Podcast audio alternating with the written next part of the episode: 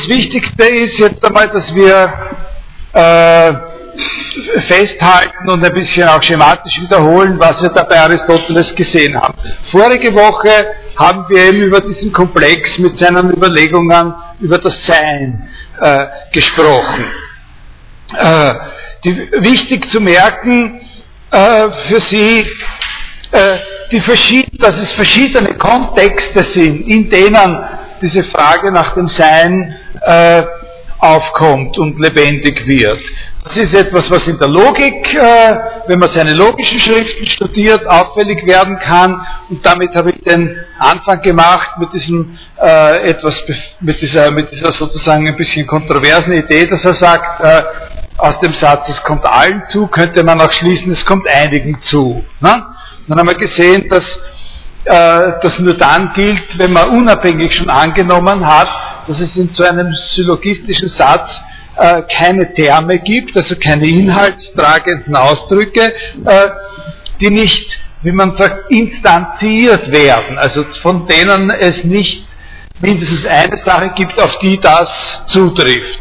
Äh, das ist etwas, was im Syllogismus selbst sozusagen die Rolle einer unhinterfragten und nicht thematisierten Voraussetzung spielt. Aber wenn man sich außerhalb dieser Syllogismentheorie aufstellt, und wir wissen, dass man das kann, weil es ja wichtig ist, dass es Sätze gibt, die nicht diese Form haben, äh, etwas wird mit A, E, I, O von etwas anderem ausgesagt. Äh, also wenn man sich außerhalb aufstellt, kann man das natürlich problematisieren und sich fragen, gibt es solche Sachen oder gibt es solche Sachen nicht? Klarerweise. Äh, also in der Logik. Dann spielt es eine Rolle in der Bedeutungstheorie, also in der Semantik. Damit haben wir uns äh, voriges Mal ja auch hauptsächlich beschäftigt. Und dann in dem, was man die Ontologie im engeren Sinn nennen könnte, also in der Logik, in der Sprachphilosophie gewissermaßen und in der, äh, in der Ontologie als einem Teil der Metaphysik. Noch einmal zur Wiederholung, jetzt nur aufgezählt, die wichtigsten Punkte, die äh, sozusagen auch die sind, äh, über die Sie was sagen können sollten. Das ist eben erstens das Grundlegende, die Differenz zwischen zwei Bedeutungen des Ausdrucks Sein, zunächst einmal so sein, ein, ein so und solches Sein und äh, das Existieren. Äh,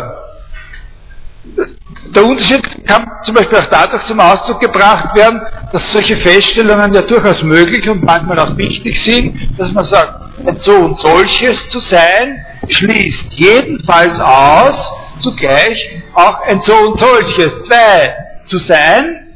Und so eine Überlegung kann sinnvoll sein, durchaus sinnvoll sein, wenn von keinem von beiden feststeht, dass es irgendwas gibt, das ein so und solches ist. Das ist eine Überlegung, die sagt, so und so zu sein, schließt auf jeden Fall aus, so und so zu sein.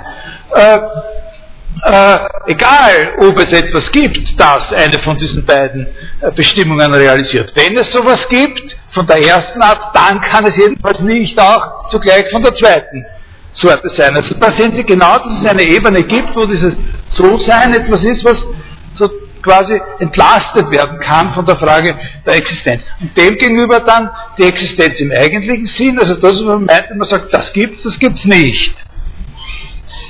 Äh, und dann der nächste wichtige Punkt, dass eben dieses Bedeutungswissen nach der Auffassung des Aristoteles, also dieses Wissen um die Unterschiede zwischen dem So-Sein und dem Anderssein, etwas ist, äh, worüber wir verfügen können, auch wenn wir uns der Existenz solcher Sachen nicht versichert haben. Äh, da ist der große Unterschied und, und zwar, dass er der Auffassung ist, dass das grundsätzlich einmal keiner weiteren Erklärung bedarf, dass es so ist. Während bei Plato es schon so ist, dass der glaubt, dass das einer weiteren Erklärung bedarf und dafür annimmt, dass es Sachen gibt, die dieses So-Sein als solches sind, noch einmal unabhängig von den Sachen. Also bei Plato ist es auch möglich, dass wir wissen, was es bedeutet, so und so zu sein, im Unterschied zu so und anders zu sein. Und wir können es auch wissen, wenn kein einzelnes Ding existiert, das so und so ist, aber es muss sozusagen das Allgemeine existieren. Und auf das lässt sich Aristoteles nicht ein. Aber, dritte Sache, die Existenz eines Allgemeinen als solches genommen, also als ein eigenes Problem, erfährt bei ihm eine relativ komplexe und subtile Lösung. Ja? Nämlich die, dass er sagt, wir können auch die Existenz von Allgemeinheiten anerkennen, aber nicht unbedingt, sondern nur und nicht prioritär gegenüber der Existenz des Einzelnen. Das ist ja bei Plato auch, wenn Sie sich mit Plato dann mal beschäftigen oder schon beschäftigt haben in Ihrem Philosophiestudium, das ist ja seine Signature schlechthin. Nicht? Dass sozusagen die Existenz dieser Ideen das Vorgängige ist vor dem äh, So-Sein der, Einzel, äh, der Einzeldinge. Bei Aristoteles ist es komplexer und vor allem genau umgekehrt nur unter der Bedingung, dass ein Einzelnes existiert, das so und so ist, kann man diesem So-Sein äh, als einer Allgemeinheit eine, eine, äh, eine Existenz zusprechen. Wirklichen Sinn, also deutlich sofort sichtbaren Sinn, ergibt diese Auffassung genau, wenn man sich auf, Be aber nicht nur dann, aber genau dann, am deutlichsten wird es, wenn man sich auf die Beispiele von äh, von biologischen Arten äh, konzentriert, wo es auch bei uns durchaus einen Sinn macht zu sagen, äh, es gibt die Löwen oder es gibt die Säugetiere oder sowas. Ne? Das, äh, und zwar warum hat es einen Sinn zu sagen, es gibt die Löwen, äh, auch noch, was macht uns das da so plausibel? Weil es, aber wirklich beachten Sie, ich spreche nur von Plausibilität und nicht von einer wirklichen Erklärung oder so weil es tatsächlich bei den Löwen so ist, dass wenn man anhaut, oder nein, nicht an, sondern zwar, äh, hat sozusagen daraus wieder ein Löwe wird. Ja? Äh, äh, ein Mensch zeigt einen Menschen, ein Löwe zeigt, zeigt einen Löwen und genau deswegen, weil es diesen Kreislauf gibt, äh, ist es uns plausibel zu sagen, es existiert nicht nur der einzelne Löwe, sondern es existiert auch die Gattung als dieses, dieser Unit, der sich da sozusagen erhält in der, in der Reproduktion. Aber wirklich nur zur Plausibelmachung und nicht zu einer Erklärung oder Limitierung. Das Allgemeine kann auch eine Existenz im Sinne von existieren haben, aber nur als Rucksack aufgesetzt auf der Existenz der Einzelnen, die so und so sind. Der nächste Punkt war dann das, sozusagen eine Art Verstärkung, nämlich die, dass es überhaupt keine nackten Individuen gibt. Also dass es nichts gibt, was nur Einzelding ist, ohne irgendwie als ein so und solches bestimmbar zu sein. Da war der wichtige, die, die entscheidende Sache, dass äh, äh, das, das, die charakteristische Sache für Aristoteles, dass diese Bestimmtheit äh, sozusagen wirklich eine Bestimmtheit sein muss, also nicht dadurch gefunden werden kann, dass man immer allgemeiner, äh, immer allgemeinere Prädikate angibt, von denen man sagt, darunter fällt es auf jeden Fall. Äh, sondern diese, dieser Weg zur Allgemeinheit, was ist es, was existiert, wenn eine Katze existiert, muss blockiert werden. Ne, muss blockiert werden an einer bestimmten Stelle. Und diese Stelle wird, wird sozusagen markiert durch diesen Begriff der notwendigen Eigenschaft. Das, was, das, was die Sache sein muss, als was sie bestimmbar sein muss, damit sie überhaupt noch als diese Sache äh, existieren kann. Und da kommen wir dann jetzt auf den sechsten Merkpunkt. Das ist jetzt dann schon das Thema der letzten Stunde gewesen. Das ist dieser Punkt, dass äh, äh, wenn wir unterscheiden, in diesem Sinn zwischen irgendwelchen allgemeinen Bestimmtheiten und irgendwelchen beliebigen allgemeinen Bestimmtheiten, die man über eine Sache sagen kann, und auf der anderen Seite dem, was so quasi diese notwendige Eigenschaft ausmacht, dass wir dann auf den Gedanken einer Hierarchie der Prädikate als Prädikate kommen können. Und das ist das Thema, also der, einer Hierarchie dessen, was man von irgendwelchen Sachen aussagen kann, diese Inhalte, die man da aussagen kann, als sie selbst betrachtet. Und das ist das Thema dieser äh, Kategorienlehre, die eben an zwei Stellen äh, äh, ein bisschen deutlicher dargestellt wird in der äh, sogenannten Kategorienschrift selbst und in der, äh, und in der Topik. Ähm, warum das in der Topik dargestellt wird, warum das dort einen Platz haben muss, das ist etwas, was sich ganz, eigentlich ganz leicht äh, erklären ließe. Was habe ich gesagt? Was ist die Topik? Was ist Topik? Das haben wir in diesem kleinen Teil der Vorlesung gesagt, wo wir über den dialektischen Schluss gesprochen haben, ne? wenn Sie sich erinnern. Die Sache mit den plausiblen Prämissen. Ich will jemandem was einreden, ich weiß ja, was ich ihm einreden will, aber wie mache ich's? Ne? Wir haben gesagt, die Aufgabe besteht darin, einen Mittelbegriff zu finden. Wie man so sagt, äh, den wunden Punkt zu finden oder den Angelpunkt zu finden, an dem ich das, was ich jetzt als Wunsch, Überzeugung habe, die, der, zu der ich ihn bekehren will, also was mir das sozusagen verwandelt in ein Argument. Ne? Ich will, dass du dem zustimmst. Und der andere sagt, okay, also pass auf, es gibt zwei Wege, entweder du gibst mir 20.000 oder du hast ein gutes Argument. Nicht? Wenn du mir gleich 20.000 Euro gibst, dann sage ich gleich ja. Nicht? Wenn du nicht so viel Geld hast, dann musst du die Mühe machen und argumentieren. Und wie transformiere ich sozusagen meine Wunschüberzeugung in das äh, in das Argument, ich muss einen Mittelbegriff finden nach der aristotelischen Theorie. Und da können Sie genau erkennen, dass sozusagen zu wissen, was es überhaupt ist, in welche größten Kategorien und Einteilungen alles zerfällt, was man überhaupt von einer Sache aussagen kann, dann natürlich wichtig ist.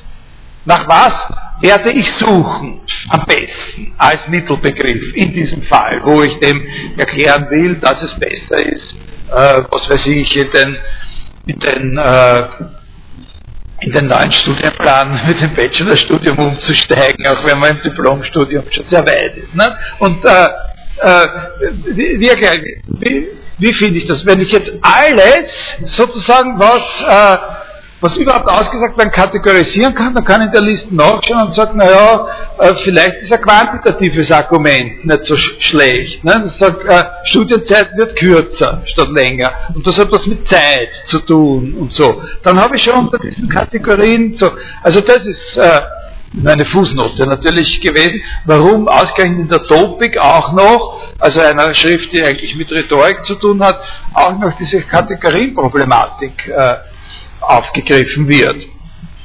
Und da haben wir uns dann beschäftigt mit diesem äh, äh, Unterschied, hauptsächlich vorige Stunde, zwischen den beiden, äh, zwischen den beiden Stellen und zwar anhand des Unterschieds, äh, des eigentlich sehr kleinen und unauffälligen Unterschieds in der Formulierung dieser Kategorien, nämlich ob das Wesen, die Substanz, die Usia an erster Stelle steht oder selbst nur ein Fall von etwas anderem ist, was an erster Stelle steht, nämlich dem, was es ist. Ja? Äh, und wodurch, was bedeutet es, dass es so einen Unterschied gibt? Das bedeutet eben äh, genau das, was wir schon vorher angesprochen haben. Die Frage, was es ist, kann eben auch beantwortet werden in so einem Ratespiel zum Beispiel. Man kann sich denken, dass man etwas ist, man kann sich denken, wenn es nur darum geht, sich was auszudenken, dann kann man sich auch denken, dass man etwas ist, was eben nicht selbstständig existieren kann.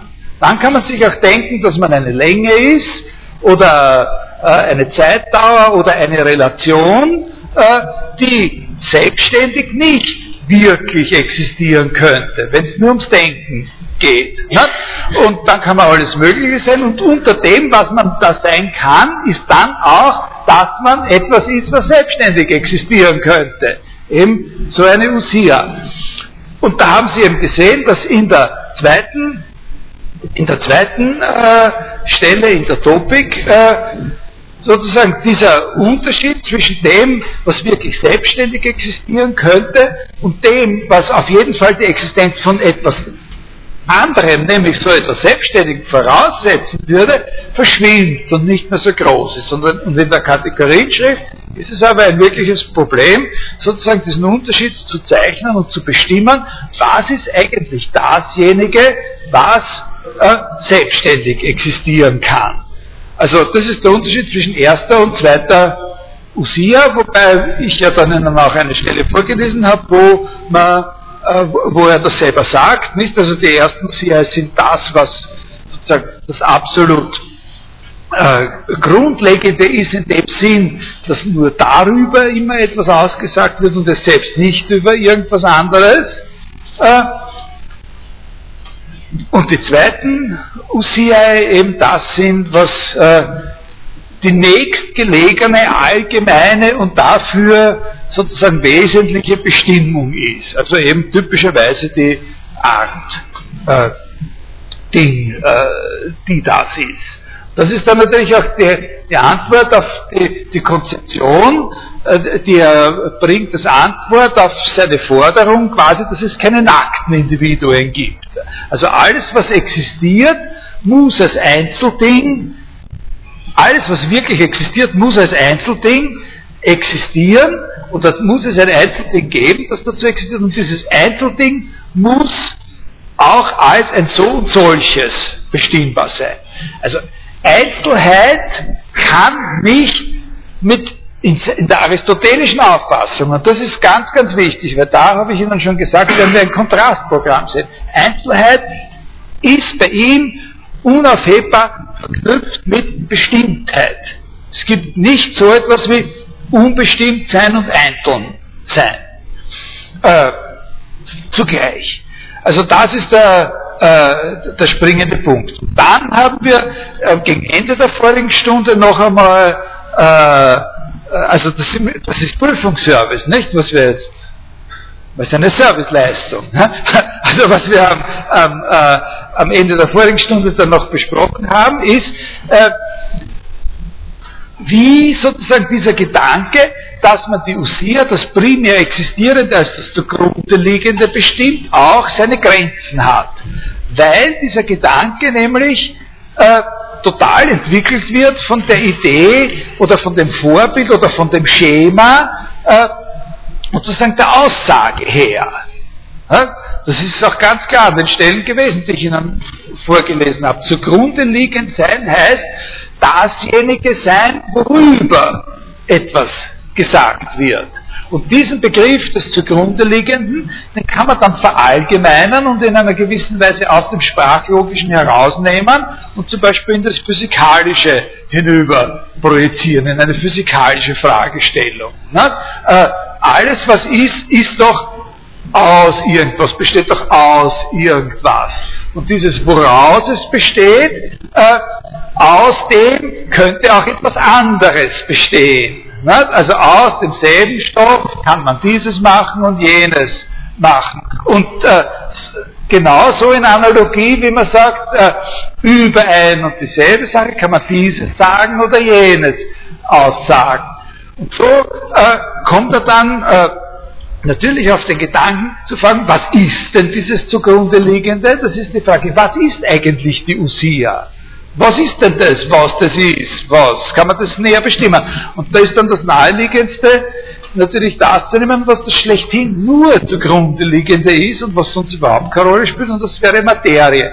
Dann kommt dieser Gedanke, der das Ganze sozusagen diesen Denkweg für ihn zum Abschluss bringt, und zwar zu einem negativen Abschluss bringt, dass die Materie aber nicht die Usia sein kann, weil sie nämlich völlig unbestimmt ist weil sich das radikal zugrunde liegen und das Bestimmtsein auch nicht vertragen. Also Unbestimmtheit droht in einer gewissen Weise an beiden Enden einer Skala. Unbestimmtheit droht, wo man immer allgemeiner wird. Was ist das, was eigentlich Katze ist? Lebewesen. Na, was ist denn das, was eigentlich ein Lebewesen ist? Was ist da? Und dann landet man bei diesem Irgendwas. Ist es irgendwas? Ist es das eben? Dieses und jenes und so weiter. Und genauso droht es bei dem, äh, äh, sozusagen, wenn man im, im, im, Konkreten sich fragt, was liegt äh, sozusagen in der wirklichen Veränderung, in den wirklichen natürlichen Prozessen, in den Möglichkeiten, wie etwas erscheinen kann, immer zugrunde, dann kommt man auch auf diesen äh, auf so etwas völlig un, un, un, Unbestimmtes, dieses radikal zugrunde liegt. Das kann aber nicht Usia sein. Also muss man nach dem, was Usia ist, noch auf eine andere Weise fragen können. Das führen wir in dieser Vorlesung nicht weiter aus. Das ist eben dann der Gegenstand einer wirklichen Einführung in die Metaphysik und auch solche Einführungen in die Metaphysik kann man machen, ohne dass man über Aristoteles spricht, aber das, ich persönlich halte das nicht für sehr sinnvoll, aber äh, äh, äh, dass man sich das auf eine andere Weise fragen kann und dann, wenn man es auf eine andere Weise fragt, dann hätte man sich aber doch auf eine signifikante Art von diesem rein sprachlichen Paradigma, von diesem Paradigma etwas über etwas, ne, gelöst. Weil das war ja, dieses Paradigma war ja, was in die Sache mit dem Usia als zugrunde liegendes geführt hat. Also zwei Begriffe, wenn Sie, Sie müssen ja auch so eine Einführungsveranstaltung, oder machen Sie ja so eine Veranstaltung einführen in die griechische Terminologie. Wer von Ihnen hat das schon besucht? Oder besucht das gerade? Äh, da, da geht es eben hier nicht, um diese zwei wichtigen Begriffe Usia. Usia selbst kann man auf zwei Arten übersetzen. Das lasse ich jetzt blass für Sie. Aber man kann Usia übersetzen als Wesen und auch als Substanz. In, wenn man von der Usia als dem zugrunde liegenden spricht, dann ist es äh, sehr, sehr naheliegend, das Wort Usia zu übersetzen mit, äh, mit Substanz. Aber die Usia als Substanz ist sicher nicht das einzige und wie wir gesehen haben, auch nicht das radikal zugrunde liegende. Also muss es neben dem Wort Usia, auch wenn es nur als Substanz verstanden wird, noch ein anderes Wort geben für das zugrunde liegende. Ja? Das ist klar, weil die Materie ist keine Usia, ist aber ein zugrunde liegendes. Also muss es ein Wort geben für das, was zugrunde liegt. Und dieses Wort ist Hypokaimenon. Das ist auch wirklich genau das, was im Lateinischen dann übersetzt wird mit Subjektum. Äh, und was da gemeint ist, ist natürlich mit Subjektum Subjekt der Aussage. Das, worüber etwas, das zugrunde liegt, das zugrunde ist das Subjektum, das Hypokaimenon. Also Hypokaimenon ist ein allgemeinerer Begriff als Usia in einer gewissen Weise. Ein Hypokaimenon kann auch etwas sein, was nicht eine Usia ist, und es ist sehr, sehr wichtig, ganz vorsichtig zu sein mit Übersetzungen bei diesen Begriffen. Also jemand, der das Wort Hypokaimenon mit Substanz übersetzt, muss auf jeden Fall bei mir äh, mindestens fünf Minuten lang eine Erklärung dafür abgeben, warum er das tut, weil das extrem irreführend äh, werden kann. Ne? Also die, eine bessere Übersetzung ist Subjekt. Die ist natürlich auch missverständlich, wenn sich jemand in philosophischer Terminologie nicht auskennt. Gut, das war eine Fußnote. Was ist die Möglichkeit, was ist die Möglichkeit, äh, äh, die dann noch offen steht? Die Usia äh, äh, nicht als ein zugrunde liegendes zu denken, sondern von einem anderen Ansatz her. Da habe ich gesagt, das erklären jetzt nicht weiter. Ich äh, hoffe nur, dass es Ihnen so an sich zunächst einmal plausibel ist, dass man in diese Richtung geht, die Usia zu denken als sozusagen ein Autonomie, ein Selbstständigkeitsprinzip. Die Usia als etwas in dem einzelnen Ding zu denken, was genau dafür verantwortlich ist, dass dieses Ding ohne irgendeiner anderen Sache zu bedürfen, es selbst sein kann. Ja? Äh, also ein Prinzip der Autosuffizienz gewissermaßen. Ne? Äh, das, was zu seiner Existenz nicht abhängig ist von irgendwas anderem, das ist äh, ein, eine, eine Usia in diesem Sinn der, der Autosuffizienz. Das ist ein, eine Vorstellung, äh, von der Sie auf den ersten Blick sofort den Eindruck haben werden, das ist eine formalere Sache. Nicht? Das ist eine formalere Sache äh, als äh, äh, die Bestimmung als zugrunde liegendes. Äh, zu nachschauen, äh, hat diese Sache oder dieses Individuum sozusagen, dieses vermutliche Individuum, diese Sache, die ein Kandidat für selbstständige Einzelheit ist, sich auch wirklich selbst in der Hand quasi. Nicht? Dann ist es etwas äh, den Primärexistenz zukommt. Äh, also dieser Gedanke der, äh, des Zusammenhangs von Einzelheit, Individualität und Autosuffizienz, Selbstgenügsamkeit, der ist natürlich, äh, das sehen Sie ja gleich, ein ganz, ganz wichtiger und entscheidender philosophischer Gedanke und läuft manchmal in der Philosophiegeschichte natürlich auch unter anderer terminologischer Flagge. Also nicht unbedingt unter äh, der Flagge Usia oder Wesen oder so. Zum Beispiel, das ist jetzt auch wieder eine Fußnote, vielleicht ist es besser, Sie vergessen es gleich wieder, was ich da sage, aber äh, kann man bei einem äh, Denker, der so ganz, ganz enorm weit von Aristoteles entfernt ist wie Kant, diesen Gedanken ausgedrückt finden als eine Definition dessen, was er Natur nennt an einer Stelle, nämlich wo er sagt, was verstehe ich unter Natur? Unter Natur verstehe ich das erste innere Prinzip des Daseins eines Dinges. Äh, erste innere, innere Prinzip des Daseins eines Dinges. Also da ist natürlich nicht gesagt, dass jedes Ding überhaupt ein inneres Prinzip äh, äh, seines Daseins hat. Aber bei manchen Dingen, denen man eine eigene Natur zuspricht, da ist Natur nicht gemeint, unter Natur ist da jetzt nicht gemeint, dass was grün ist und was, äh, äh, was, was wächst und solche Sachen, sondern da ist unter Natur das gemeint, was man im Auge hat, wenn man sagt, darüber kann, braucht man gar nicht argumentieren, das liegt in der Natur der Sache. Das ist da gemeint. Ne? in der Natur der Sache selbst. Man braucht die Sache gar nicht von außen anschauen, über die Sache gar keine weiteren Recherchen anstellen. Es liegt in der Natur der Sache. Das. Und da sagt er, das erste innere Prinzip des Daseins eines Dinges heißt Natur. Also das erste, in dem Ding selbst liegende Prinzip dafür, dass das Ding ist im Unterschied zu bloß möglich ist, dass es wirklich existiert. Also das ist genau dieser Gedanke der Autosuffizienz, dass es etwas gibt, dieser Gedanke so eines inneren Prinzips des Daseins, läuft bekannt unter einem ganz anderen Begriff. Nicht? Also eben nicht unter dem Begriff Substanz oder Wesen, sondern unter dem Begriff Natur der Sache. Aber es ist ein sehr, sehr wichtiger äh, Begriff. Bei, bei Spinoza zum Beispiel läuft dieses Prinzip dann wieder unter dem, äh, unter dem Begriff der Substanz. Äh, ja, ich habe jetzt gerade meine Vorlesung, ich kann äh, so gegen elf rufe ich an, ja? Ja, servus. Äh, die, okay, das war das. Also da sehen Sie, das ist, eine, das ist dann eine eigene Sache, vor allem in siebten Buch seiner Metaphysikverlesung hat Aristoteles enorm komplizierte und anspruchsvolle Theorien darüber entwickelt, äh, was man Näheres und Genaueres über sein inneres Seinsprinzip sagen könnte. Wir machen damit äh, sozusagen Schluss. Ich hoffe, ich habe Ihnen den, äh, den Gedanken in seinem Kontrast zu der Idee mit dem zugrunde liegenden ein bisschen plausibel gemacht.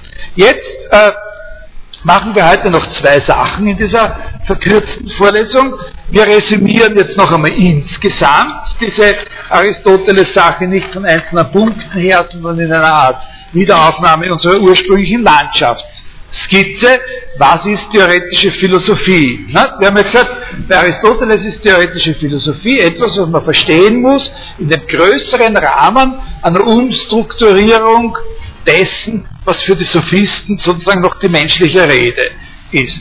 Äh, ich, ich ergänze jetzt die Zeichnung, die man, äh, was war also das an die Sophisten? Äh, das ist mal weg, damit beschäftigen wir uns nicht. Aber was hat er von Ihnen als den, den, den Zentralbegriff genommen, bei dem, er, bei dem diese ganze Theorie ansetzt? Das ist der Begriff äh, der notwendigen Folge. Der allgemeine noch nicht spezifische Begriff des Syllogismus. Was der, der, Zwang in der Rede wird bei ihm übersetzt in so ein Muster, in so ein Schema, äh, ein Stück Sprache von der Art, dass wenn dieses und das angenommen ist, etwas anderes, davon Verschiedenes notwendigerweise daraus folgt. So, und dann kommt seine eigene äh, äh, die, die, die Grundvoraussetzungen für die Entwicklung seiner eigenen Antwort auf die Frage, und wie kann man diese Stücke Sprache eben jetzt allgemein charakterisieren. Äh, diese für die ganze äh, Entwicklung der Logik bis ins 19. Jahrhundert maßgebliche Dreiteilung. Nicht? Also was wir da haben wollen, das Äußerste ist ein Schluss. Äh, das wird eben in den ersten Analytiken in dieser Syllogismus-Theorie erste Analytik. So. Äh, ein Schluss besteht aus Sätzen, äh, oder man sagt halt dann in der Logik auch Urteil oder sonst irgendwas, aus Sätzen oder dergleichen, und diese Sätze müssen eine bestimmte äh, in der aristotelischen Theorie, das wird jetzt für uns der entscheidende Punkt, sozusagen des Kontrastes sein, wir müssen ganz bestimmte Bedingungen erfüllen, damit die Sätze innerhalb eines Syllogismus sein können. Sie müssen von der Art etwas über etwas sein, die Katatinos, äh, sie müssen die Terme, die darinnen vorkommen, also das eine T und das andere T, das etwas, das gesagt wird und das etwas, worüber es gesagt wird, sind prinzipiell gleichartig, weil sie ja die Position tauschen können. Alles, was etwas ist, worüber etwas gesagt werden kann im Syllogismus, ist auch etwas, was über etwas anderes gesagt werden kann. Das ist der große Unterschied zu der ontologischen Frage, weil in der ontologischen Dimension wollen wir ja genau die Differenz haben wenn wir nach der ersten Usia fragen, zwischen dem, worüber nur etwas gesagt werden kann und was seinerseits nicht über etwas anderes gesagt werden kann. Wichtiger Punkt. Auch diese Differenz, also die zwei Gleichartigkeit, Stichwort Gleichartigkeit, und aber auch Asymmetrie im konkreten Satz. Im konkreten Satz muss immer feststellen, was das ist. Was die eine Rolle spielt und was das ist, was die andere Rolle spielt. Klar? Ja? Also im konkreten Satz muss immer einen Unterschied zwischen Subjekt und Prädikat äh, äh, äh, geben. Und das dritte dann, die Einschränkung der Aussageweisen auf A, E, I, O. Nicht so. Äh, kommt allen zu, kommt einigen zu und so weiter. Da sind wir jetzt schon gekommen auf das letzte, die, die Termini als solche betrachtete Begriffe, die Kategorien. Und da kommen wir dann eben auf diesen Begriff der, äh, äh, der Usia, der, der Substanz oder so. Äh, und da haben wir gesagt, äh, bestimmen wir in diesen Überlegungen, da spielt das Paradigma dieses etwas über etwas eine große Rolle, die Asymmetrie und die Überlegungen über die, über die Klassifikation der Termini. Äh, das macht dann dieses, das Neue aus, dieses Gebiet der Ontologie. Im Übergang sozusagen von einer, einem Anhängsel, sozusagen einer sprachlogischen Überlegung zu einer Überlegung, die dann dieser sprachlogischen Basis nicht mehr bedarf, entwickelt sich, was die eigentliche Ontologie als Teil der Metaphysik ist. Vorher schon haben wir gesehen, dass man aber bei den Schlüssen selbst sozusagen durch ausgehend von der einfachen Forderung entweder nach Plausibilität oder nach Wahrheit der Prämissen äh, unterscheiden kann zwischen äh, dialektischen und wissenschaftlichen Syllogismen, wobei die wissenschaftlichen Syllogismen sozusagen dann die gültigen Beweise im engeren Sinn darstellen. Und hier, also da schreiben wir ein Stichwort plausibel und hier schreiben wir her Stichwort wahr, aber wahr heißt nicht, dass der Schluss wahr ist, beim Schluss geht es nur um die Gültigkeit, Wahrheit heißt Prämissen wahr. Und wenn die Prämissen wahr sind, dann äh, ist bei einem gültigen Syllogismus auch die Konklusion immer wahr. Und äh, hier haben wir gesehen, liegt das, ein zweites großes Feld für die Philosophie sozusagen als Wissenschaftstheorie im im weiteren Sinn. Philosophie als Grundlagenforschung. Ne? Das waren innerhalb, und das sind sozusagen aus, äh, in diesem Modell, nachdem ich die Vorlesung bisher aufgebaut habe, sind das die zwei großen Komponenten von dem, was theoretische Philosophie ausmacht. bei Aristoteles. Nicht? Ihr Engagement der Wissenschaftstheorie und äh, sozusagen ihr, ihr eigenes, ihr Heimspiel als eigene Wissenschaft sozusagen in Bezug auf die Frage nach dem, nach dem Sein. Ja? Also das wäre äh, sozusagen äh, jetzt äh, das Ende dieser, äh, dieser Rekonstruktion. Äh, wenn man sich das noch einmal anschaut, was sind also dann die Interessensfelder der theoretischen Philosophie nach Aristoteles? Ein Interessensfeld der theoretischen Philosophie ist die Auseinandersetzung mit dem, was Bedeutungen sind, was wir hier gehabt haben. Klassifikation der Bedeutungen nach Allgemeinheit, Angabe so eines Kategorien, Schemas, herausfinden, in welchem Rahmen sozusagen das liegt, wie das aufgegliedert ist, was man über jede Sache äh, überhaupt sagen kann. Alles, was man über eine Sache sagen kann, ist eine Aussage über ihr Wesen oder über ihre Größe oder darüber, wo sie ist oder wann sie und so weiter. Ja? Wie es sich mit ihr verhält, wie sie sich zu anderen Dingen verhält. Also das ist das Unterschied zwischen dem Frosty und dem Case-Style. Die Lage äh, das sich zu einem anderen Fall. Das ist ein Interessensfeld. Ne? Da, das, zieht sich hier äh, herüber. Dann ein Interesse an dem, was Begründung und Folgerung ist. Nicht? Philosophie ist das, was ist die Instanz, die mit dem Begründen zu tun hat. Mit dem, worin letztlich Begründen terminiert. Wie das funktioniert, wenn etwas bewiesen wird. Ja? Äh, das hat eben hauptsächlich mit der Wissenschaft zu tun. Und dann, sofern sie Ontologie ist, also sich mit dem Sein beschäftigt, liegen ihre Interessensgebiete eben in diesen, äh, in, in, diesen Richtungen, die angegeben sind durch Begriffe wie Individualität, was ist Einzelheit im Gegensatz zur Allgemeinheit, wo und wie kann dieser Unterschied gemacht werden. Äh, möglicherweise auch die Frage, welche verschiedenen Arten von Allgemeinheiten gibt es also das Allgemeine, das sozusagen irgendetwas als ein, eine notwendige Eigenschaft dieses etwas bestimmen kann und Allgemeinheiten, die das nicht können.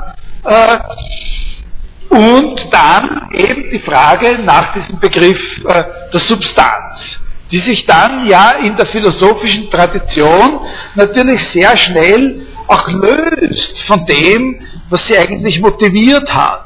Und man glaubt dann, man kann nach Substanz, jeder, man versteht schon, was, was die Frage, das glaubt jeder von uns, aber noch nie in einer Philosophievorlesung, wo er glaubt, dass er äh, versteht, was die Frage nach der äh, Substanz ist. Aber was Sie, wenn Sie Philosophie studieren, lernen sollen, ist ja an verschiedenen Paradigmen zu sehen, was die wirkliche Motivation dafür ist. Also was sozusagen an verschiedenen Stellen ursprünglich erfragt wird, wenn nach der Substanz gefragt wird. Da kann man bei Aristoteles eben schon lernen, dass es da eine mögliche Gabelung gibt zwischen einer Frage nach dem zugrunde liegen, die sehr, sehr stark bestimmt ist von seinen sprachlogischen Voraussetzungen, und zwischen der Frage nach der Autosuffizienz, der Selbstkontrolle, äh, der Selbsterhaltung und, und so weiter. Nicht? Äh, also das äh, äh, Individualität, Substanz und solche Sachen, das, also das ist dieses Bild. Nicht? Jetzt ein allerletzter Punkt zu, dieser, zu diesem Aristoteles, der aller, allerletzte Punkt, der aber nicht fehlen darf, nämlich, was fehlt da? Was haben wir hier nicht behandelt? Und äh, das würde ich sagen, das teilen wir in zwei, zwei große Teile, nämlich in die Frage, was ist von Aristoteles selbst tatsächlich nicht behandelt oder nur ganz stiefmütterlich behandelt in seiner theoretischen Philosophie, in diesem Konzept? Und die andere Frage, was hat er sehr wohl behandelt, aber ist nur von mir jetzt weggelassen worden, nicht? was noch in die, in die theoretische Philosophie gehört. Und da äh, ist so, dass das, was bei Aristoteles äh, sozusagen weggelassen ist und was wir, womit wir uns nicht in dem nächsten äh, Teil der Vorlesung, sondern im übernächsten erst beschäftigen werden, das ist die Frage nach der Erkenntnis als solcher. Die Frage nach der Erkenntnis als solcher ist etwas, was ihn äh, sozusagen in diesem Zusammenhang höchstens tangential interessiert. Er hat über die Frage der Erkenntnis eine, eine Abhandlung geschrieben, die trägt aber auch nicht diesen Titel, sondern das ist eine Abhandlung über die Seele. Dort ist von anderen, äh, äh, von anderen Sachen auch die Rede. Dort ist von der Seele die Rede als einem äh, äh Prinzip des Lebens oder sowas. Also eher etwas, was da äh, so ähnliches wie eine Usia oder sowas äh, äh, Kandidat, Kandidatin wäre und so. Und unter anderem ist von der Seele die Rede als einem äh, sozusagen dem Platz, wo die Vermögen des Erkennens äh, beheimatet sind und dort äh, spricht er dann auch über verschiedene Vermögen des Erkennens. Aber eigentlich nicht in diesem Zusammenhang, sondern immer würde ich sagen im Zusammenhang einer Psychologie spricht er über das Erkennen. Äh, worüber er hier spricht, ist eben hauptsächlich über die Sprache und verschiedene Dimensionen, auf die man kommt, wenn man nachdenkt, was Sprache eigentlich ist und sein kann, vor allem wie man Sprache standardisieren und formalisieren kann, und eben über das Sein, wie es sozusagen sich mit dem Sein verhält, zum Beispiel wenn man es denkt, als etwas, was sich selbst genügt. Da ist die Frage der Erkenntnis mehr oder weniger schon absichtlich ausge, ausgeschlossen. Die Frage der Erkenntnis aber eine wesentliche Frage in der theoretischen Philosophie oder wird zu einer wesentlichen Frage in der theoretischen Philosophie ab einer gewissen äh, Zeit in der Philosophiegeschichte.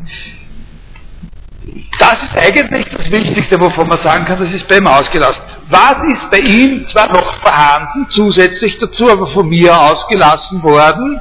Das Wichtigste ist die Naturphilosophie. Äh, äh, also bei Aristoteles ist ganz klar, dass er, und, das merkt man auch am Inhalt der Schriften selbst, gibt es eine starke Interdependenz zwischen seiner naturphilosophischen Schrift im weiteren äh, Sinn und der Wissenschaftstheorie, aber Naturphilosophie ist nochmal was anderes. Naturphilosophie ist sozusagen ähm, was, was man ich habe Ihnen doch da dieses Bild zeigen von den verschiedenen einzelnen Wissenschaften und wie dann die Philosophie für jede Wissenschaft sozusagen so eine Aufbereitungsarbeit, Grundlagenforschung leistet und dass sie nicht eine Superwissenschaft ist. Aber da gibt es eben verschiedene Wissenschaften, äh, wie zum Beispiel, äh, also wenn wir da herstellen, die Mathematik, Physik und die Biologie, äh, dann sieht man eben, dass in dem Engagement der, äh, der, der, Philosophie in der Grundlagenforschung von Biologie und Physik es sowas gibt wie Überschneidungen oder Überlappungen. Und was es da an Überlappung gibt, das kann man halt nennen äh, Naturphilosophie. Nicht? Also die Naturphilosophie, äh, das ist eine Sache, die wir als zur theoretischen Philosophie gehörig betrachten und die, bei, wenn man Aristoteles verstehen will, auch als ein Teil der theoretischen Philosophie betrachtet werden muss, der bei diesem Ansatz, den ich gewählt habe, sozusagen äh, im Windschatten äh, bleibt, also nicht äh, so in den Blick kommt, äh, werde ich auch nicht äh, nicht wirklich ausgleichen. Also Naturphilosophie ist etwas, womit wir uns nicht äh, äh, nicht äh, wirklich beschäftigen in dieser Vorlesung. Aber vor allem in der Aristoteles-Tradition, im Mittelalter und äh, teilweise auch in der frühen Neuzeit, war Naturphilosophie sozusagen eine ganz, ganz wichtige Sache in den Einteilungen der Philosophie. Also bis, in die, bis zum 17. Jahrhundert hin, bis zum 17. Jahrhundert hin, waren die großen Einteilungen der Philosophie einfach die, Natürlich mit wechselnden Worten, weil das sind ja aber, also viele Jahrhunderte, denen es die größten Veränderungen äh, gegeben hat. Aber im Großen und Ganzen hat man die Philosophie eingeteilt eben in Logik, Ethik und Physik. Ne? Und da war eben das, was theoretische Philosophie heißt, hauptsächlich Physik und äh, gibt es auch viele wichtige Traditionen in der mittelalterlichen Philosophie, mit denen das, was wir hier als Ontologie besprechen, als ein Anhängsel der Physik betrachtet worden ist. Ja? Also das muss Ihnen klar sein, dass dieses Bild sozusagen ein, ein Bild ist, das Ihnen einen wirklich authentisch aristotelischen Zugang zu dem zeigen soll, was theoretische Philosophie ist, aber nicht den einzig möglichen. Ja? man, kann das auch, äh, man kann das auch anders akzentuieren. Also Naturphilosophie, und dann könnte man sagen, was wir hier ausgelassen haben, äh, an Fragen, die es bei Aristoteles sehr wohl gibt, äh, das wäre auch Kosmologie, das kann man als etwas betrachten, was mit Naturphilosophie sehr eng zusammenhängt. Und dann gibt es natürlich auch bei Aristoteles schon sowas wie eine Art von äh, äh, Theologie im Rahmen der Metaphysik, damit haben wir uns auch nicht äh, beschäftigt. Das wichtigste, das wichtigste einzelne Lehrstück, das wir nicht kommentiert haben, und das einen ganz, ganz wichtigen Begriff, sozusagen, jetzt, wenn ich jetzt nicht von, von ganzen Theoriefeldern ausgehe, sondern sage, was sind wichtige Begriffe, über die ich hier nichts gesagt habe, ja? Äh, aber die in der theoretischen Philosophie eine Rolle spielen, äh, dann wäre natürlich das Größte und äh, äh, der, der, größte Brocken wäre der Begriff der Ursache. Ne? Äh, es gibt eine sehr, sehr, sehr, sehr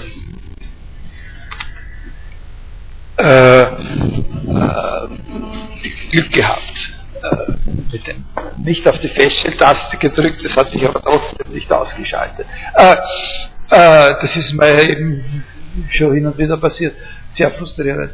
Äh, äh, Ursachen. In der Physikverlesung gibt es eine berühmte Stelle, wo diese Ursachentheorie entwickelt wird. Eine andere äh, entscheidende Sache, vor allem in der neuzeitigen Philosophie, dann wieder eine entscheidende Sache und immer mit Referenz auf Aristoteles ist seine Theorie über Raum und Zeit, insbesondere seine Theorie äh, des Raumes und des Verhältnisses von Körper, äh, Materie und Raum und solche Sachen. Also das sage ich Ihnen jetzt nicht, äh, äh, um, um, um anzukündigen, dass wir über das doch noch reden werden, sondern darüber reden wir nicht. Aber Sie sollen wissen, dass es da wichtige Punkte gibt, die äh, äh, äh, wenn man dem Aristoteles gerecht werden wollte, äh, noch zu berücksichtigen sind. Jetzt lassen wir noch ungefähr eine Viertelstunde Zeit, um zu versuchen, Ihnen ganz kurz zu motivieren,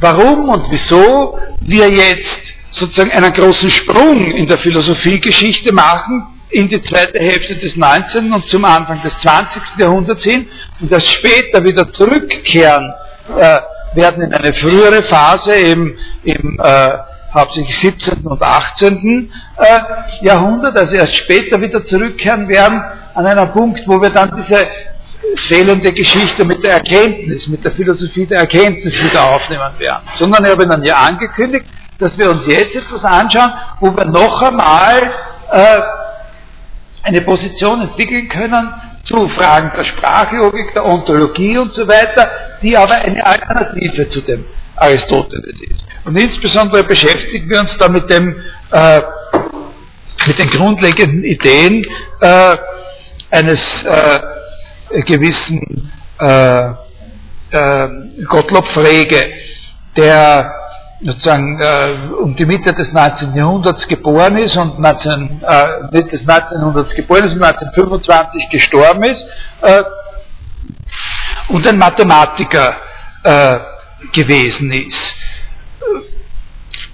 Aber als einer der bedeutendsten und für die Entwicklung der Philosophie im 20. Jahrhundert als einer der bedeutendsten sozusagen Philosophen auch, äh, auch gelten muss.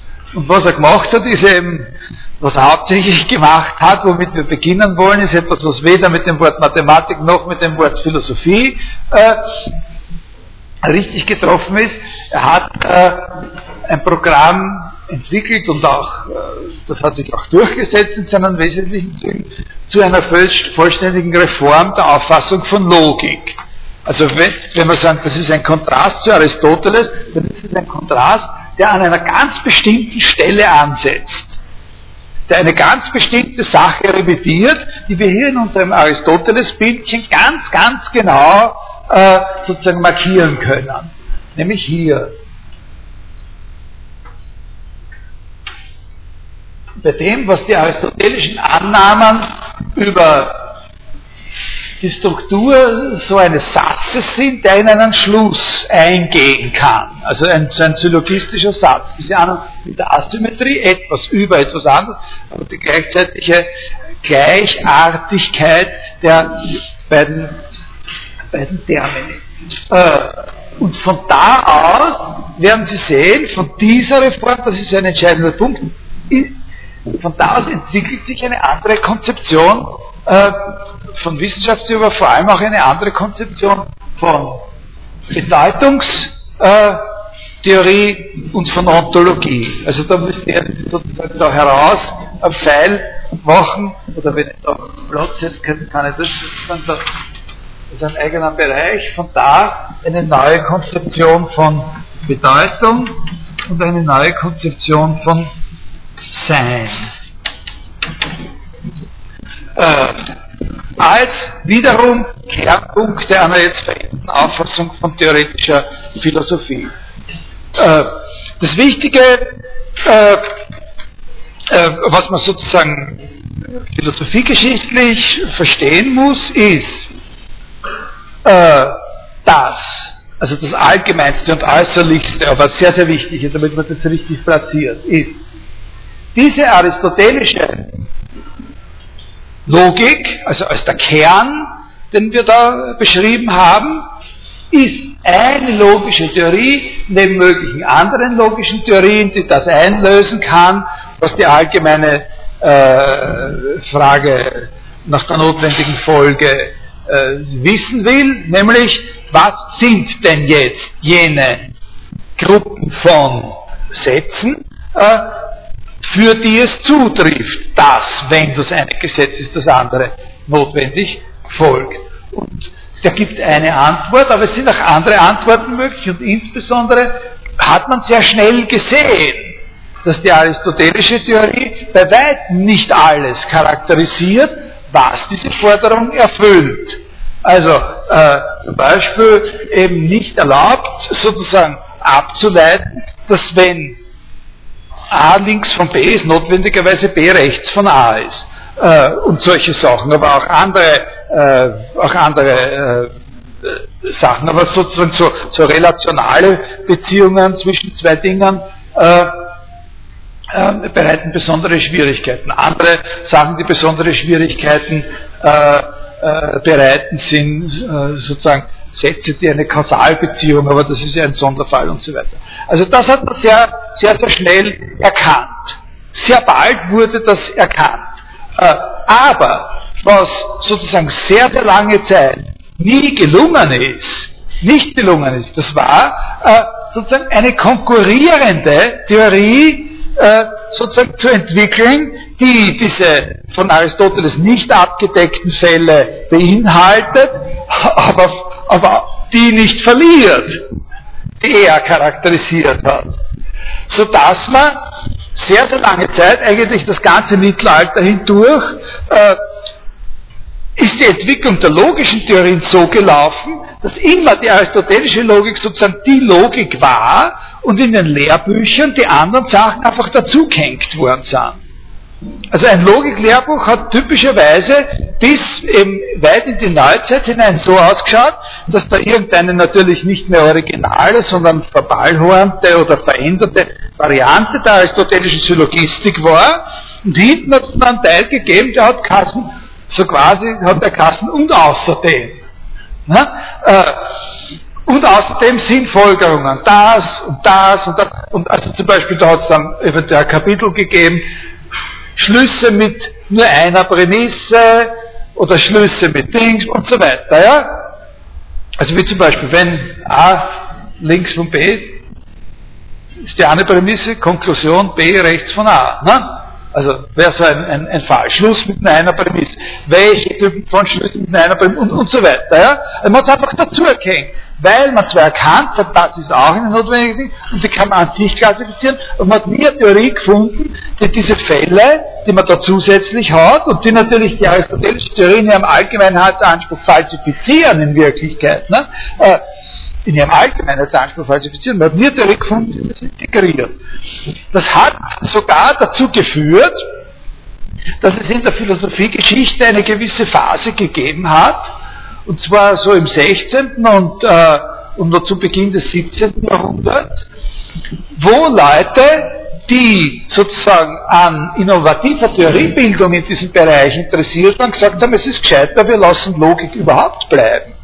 Also wir schaffen Logik sozusagen ab und gründen eine neue Disziplin, äh, die einen anderen Namen hat und sozusagen mit diesem Interesse konvergiert sozusagen allgemeiner und völlig unabhängig von dem aristotelischen Paradigma herauszubekommen, was sozusagen notwendige Verknüpfungen und Verbindungen überhaupt sind.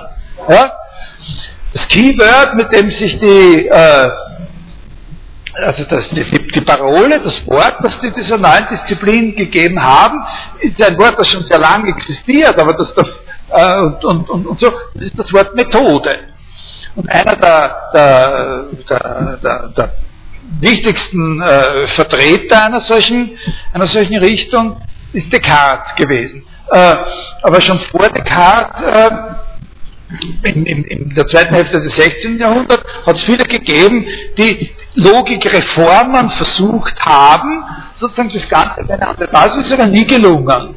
Es ist faktisch bis eben in die Mitte des 19. Jahrhunderts nie wirklich ein fruchtbringender Ansatz gemacht worden, eine logische Theorie zu entwickeln, die sowohl die aristotelische Syllogistik enthält, wie auch versprechen kann, wirklich alles andere, was auch eine notwendige äh, Folge in demselben Sinn ist, zu integrieren um die Mitte des 19. Jahrhunderts, es hat große An, immer wieder Versuche gegeben, aber es ist eigentlich alles mehr oder weniger gescheitert. Oder es gibt viele interessante Theorien, äh, die darüber sprechen, wie so etwas ausschauen müsste, was eine Theorie können müsste und so weiter, ja? und was die Voraussetzungen wären, zum Beispiel bei Leibniz oder so. Aber er hat so eine Theorie nicht entwickelt.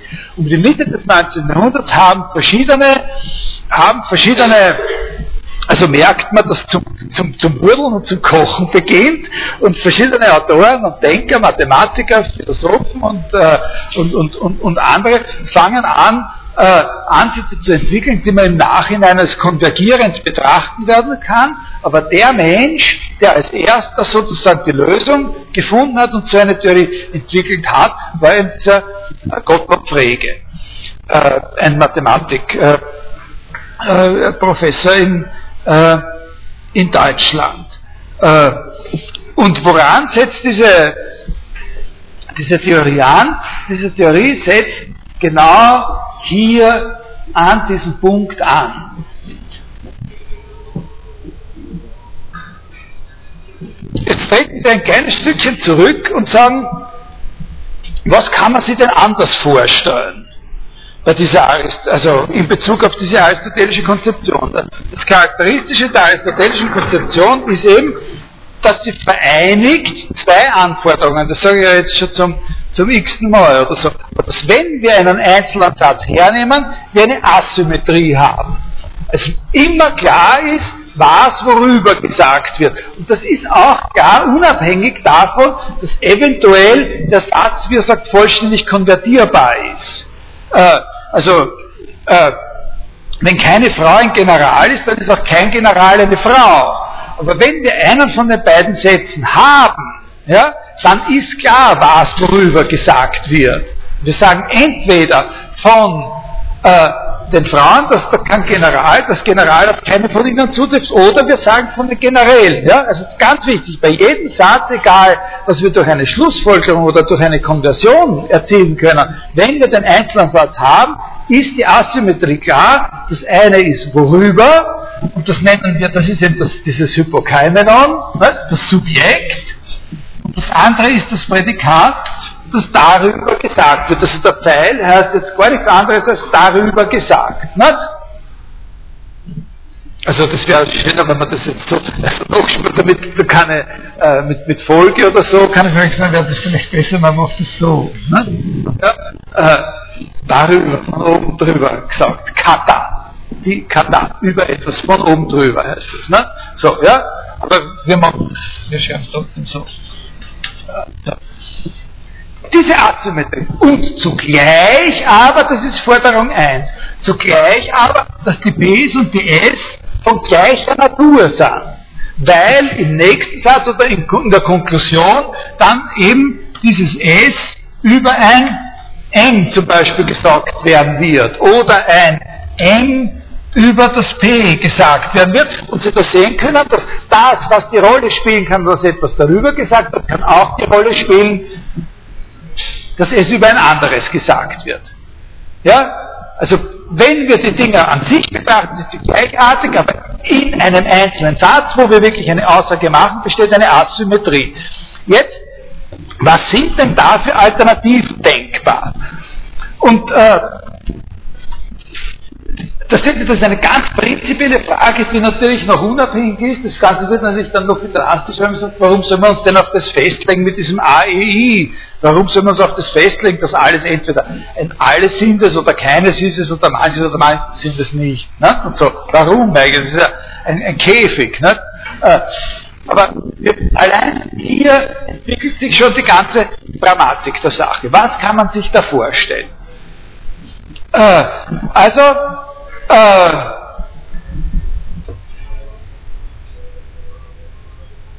es gibt eine Theorie, es ist im Mittelalter, in der mittelalterlichen Aristoteles Tradition sozusagen, aber teilweise auch ein bisschen unabhängig von ihm, äh, hat man eine Theorie entwickelt, dass das deswegen geht, dass das deswegen funktioniert, weil jeder sprachliche Ausdruck äh, sozusagen verschiedene Aspekte hat. Wobei verschiedene Aspekte heißt, sozusagen auf verschiedene Weisen verwendet werden kann. Diese Theorie ist eine Theorie, in Wirklichkeit ist das eine Theorie der Bedeutung. Äh, die sagt, wenn du da so ein Wort hernimmst wie Apfel, äh,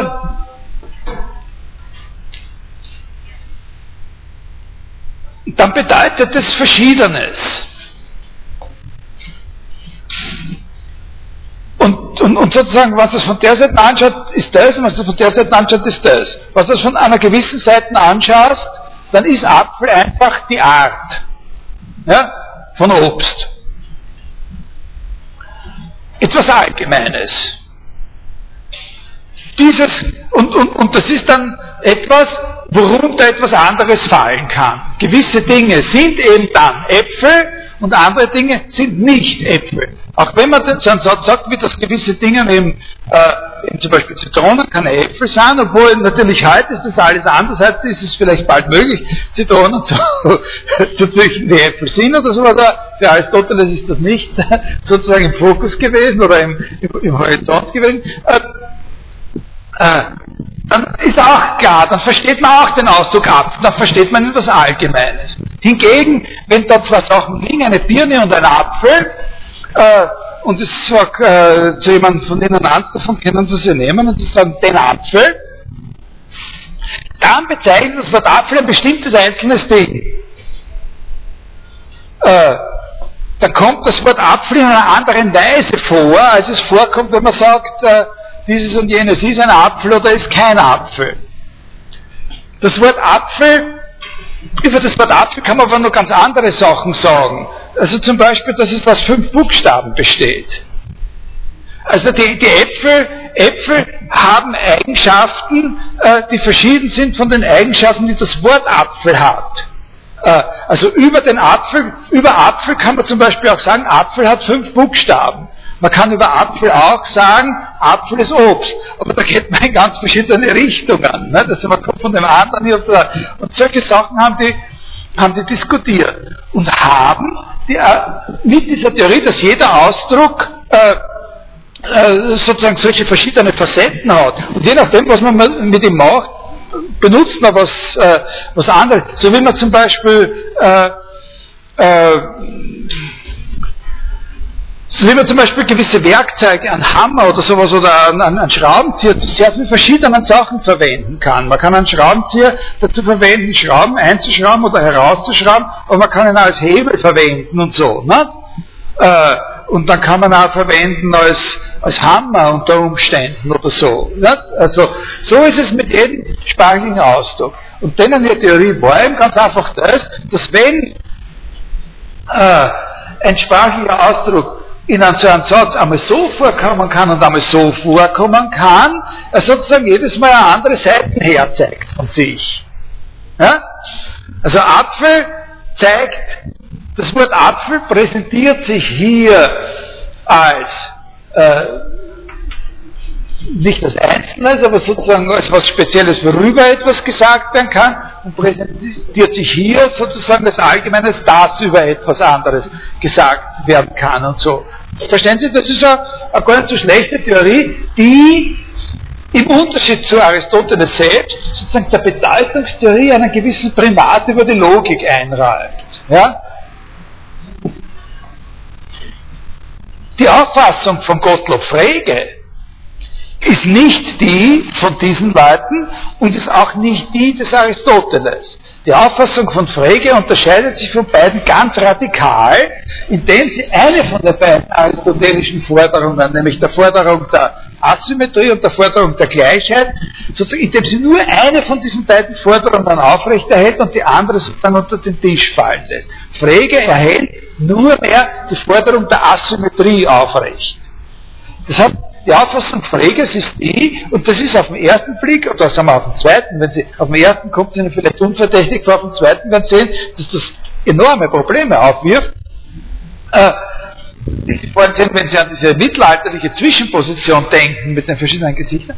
Freges Auffassung ist die, dass es unter den sprachlichen Ausdrücken, altsprachlichen Ausdrücken, einen fundamentalen Unterschied gibt zwischen denen, die das bezeichnen, worüber etwas gesagt wird, und den anderen, die das sind, was darüber gesagt wird. Also ganz in einem radikalen Unterschied zu Aristoteles ist die phrygische Theorie die, dass es, wenn man die sprachlichen Ausdrücke als solche betrachtet, als Termini, unter ihnen einfach zwei grundverschiedene Klassen gibt. Das eine sind Ausdrücke, die dienen dazu, das sozusagen festzuhalten, worüber wir etwas sagen. Und es sind ganz andere Ausdrücke, mit denen wir über jenes, worüber wir etwas sagen, etwas sagen wollen. Das, was daran die Schwierigkeit ist, natürlich, das ist, sofort, wenn Sie dann natürlich, sehen Sie gleich, die Schwierigkeit ist dass dann Schluss ist mit so einer Theorie wie das, was die da über den Apfel äh, sich ausgedacht haben. Und das, was sich die über den Apfel ausgedacht haben, ist zwar vielleicht ein bisschen künstlich in manchen seiner Ausgestaltungen, äh, äh, im Prinzip aber doch relativ nah äh, an unseren tatsächlichen Gewohnheiten. Wir wenden ja wirklich das Wort Apfel auf diese verschiedenen Arten und Weisen. Aber nach Frege ist sozusagen ein vollständiger Sieg, restloser Sieg äh, des Prinzips Asymmetrie gegenüber dem Prinzip Gleichartigkeit. Gleichartigkeit hat ausgespielt. Nach Frege und damit hat auch ausgespielt diese A-I-I-O-U-Sache. Also bei Aristoteles ist ein Satz, der in einen Schlusszusammenhang eingehen kann, etwas, was sehr, sehr bestimmt ist, wo es noch sehr viele andere Sätze gibt, die dafür nicht in Frage kommen. Es muss eben mit dieser Asymmetrie, die Gleichartigkeit der Termini und die A-I-I-O-Verbindung geben. Bei Frege reduziert sich das alles auf die eine einzige Forderung, dass das Wesen des Satzes ist, dass etwas über etwas anderes gesagt wird.